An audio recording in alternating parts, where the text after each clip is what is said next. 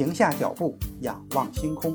欢迎来到天文随心听，本节目由喜马拉雅独家播出。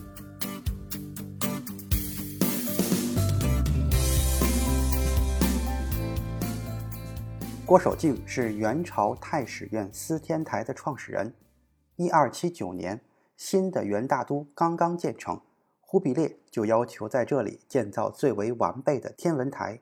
郭守敬、张文谦和王洵一起在大汗的宫殿外设计了一座巨大的综合性的天文台，里边有多座建筑，配备了一系列非常精密的仪器。事实上，北京的第一座天文台与此前中国所有的天文台一样，都汇集了各种人员，像数学家、天文学家、占星家、气象学家、漏壶守护者等都在这里工作。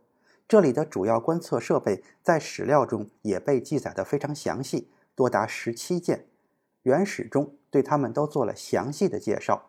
在设计这些仪器的时候，郭守敬从前人的著作中受益匪浅，其中就包括了苏颂的名著《新仪象法要》。这本书通过详细的图解分析了水运仪象台的设计构造，还会有大型浑仪和浑象等图。郭守敬在元大都司天台安装的新式仪器中，至少有三台仪器的高度超过了两米，它们分别是浑仪、浑象和简仪。其中最后一台仪器引起了极大的关注，因为它无疑是中国天文学中极为重要的创新之一。如果要确定日月和行星的位置，使用黄道坐标系是很方便的；但如果要确定恒星的位置，就更适合使用赤道坐标系。因为恒星都是沿着与天赤道平行的路径转动的，在某个特定观测点观测恒星，则更适合使用地平坐标系，因为可以方便地得到它们的地平高度和方位角。同一恒星可以用三种不同的天体坐标系来定位，这就需要制造各种不同的仪器。在古希腊的传统中，人们对行星尤为感兴趣，所以通常使用黄道坐标系。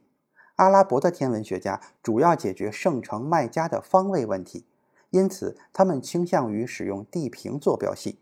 中国的天文学家则习惯使用赤道坐标系，以此来表示极点、天赤道和恒星的位置。这一点非常重要，因为赤道坐标系是迄今为止最简单的坐标系。由于赤道坐标系基于地球的转轴运动，最适合在观测恒星的时候使用。因此，它也是当今世界的天文学家最常用的坐标系。在欧洲，人们比较晚的时候才认识到赤道坐标系的优点。第一个使用这种坐标系的人是第古·布拉赫，因为他当时面临着建造大型天文仪器的任务。不过，他也没有大范围的使用这种坐标系。直到16世纪末，来华的耶稣会传教士也没能意识到赤道坐标系的巨大优势。他们仍然倾向于使用黄道坐标系。在中国古代和其他文明一样，人们最初也试图在同一台浑仪上同时加入黄道、赤道和地平坐标系，来满足不同的观测需要。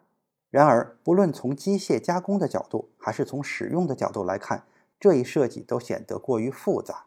因此，郭守敬发明了一种更简单的仪器，并将它命名为简仪。简仪是由一个高五点五米、宽三点六米的青铜底架支撑，放在了大理石底座上。青铜底架上设有凹槽，注入水后可以校验仪器是否为水平状态。简仪由四根弧形拱柱以及四根辅助的直柱加固，它们起到了支撑仪器的作用。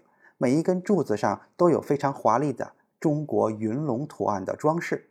简仪的主体由直径为两米的一个主圆和与它尺寸相同而且垂直的另一个次圆组成，其中次圆可以绕赤道轴自由旋转。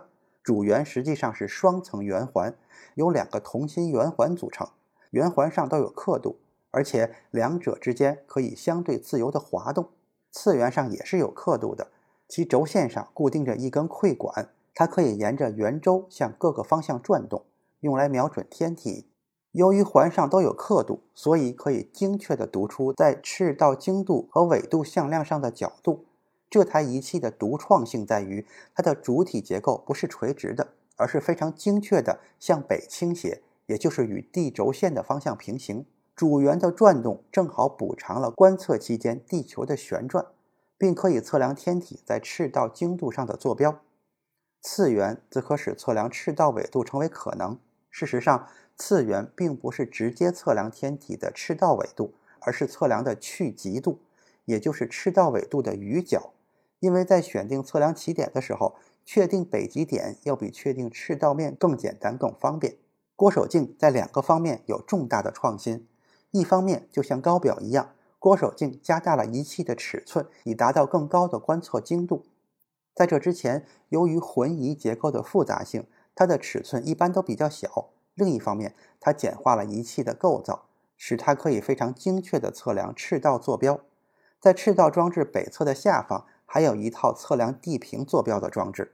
此外，这个仪器具有不同于其他文明的度量标准，比如说，它使用二十八宿来划分赤道坐标，而且将一度分成一百份，而不是六十份。这样的设计使得郭守敬的简仪与现代望远镜的赤道座架有了一致的结构。可以说，它与现代的望远镜有着惊人的相似之处。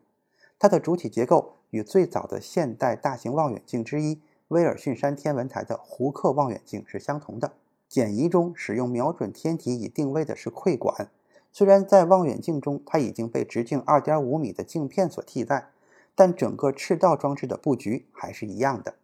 直到近代，世界上所有的大型望远镜才采用这种赤道装置布局来设计。这极大地简化了望远镜的运动，因为在夜间跟踪恒星的时候，只需要将望远镜绕单一的轴运动就可以了。不过，最近这些年，随着计算机控制技术的发展，由于地平坐标系的方位角和地平高度的相关操作比较复杂，一些巨型的望远镜重新开始使用地平坐标系。在这种情况下，望远镜需要同时沿两条轴进行非常精确的运动，才能够调整至准确的位置。一三六八年，明军攻克了元大都，明朝取代了元朝。开国皇帝朱元璋下令将所有天文仪器搬到了新的都城南京。一四零三年，永乐皇帝朱棣决定迁都北平，并将其改名为北京，以现在的紫禁城为中心，建设了新的都城。在当时，郭守敬制作的天文仪器的命运是相当不确定的。他们并没有被全部的转移到北京，其中的一些原件留在了南京。不过，一四三七年，钦天监曾将这些仪器制成木质模型，然后把它们搬运到北京，按照木质模型使用青铜重新铸造。十六世纪末，当来华耶稣会传教士看到这些仪器的时候，他们还都被保存于北京古观象台。其中留在南京的郭守敬简仪的明朝复制品，如今仍然保存完好，现在陈列于紫金山天文台之中。今天的天文随心听就是这些，咱们下次再见。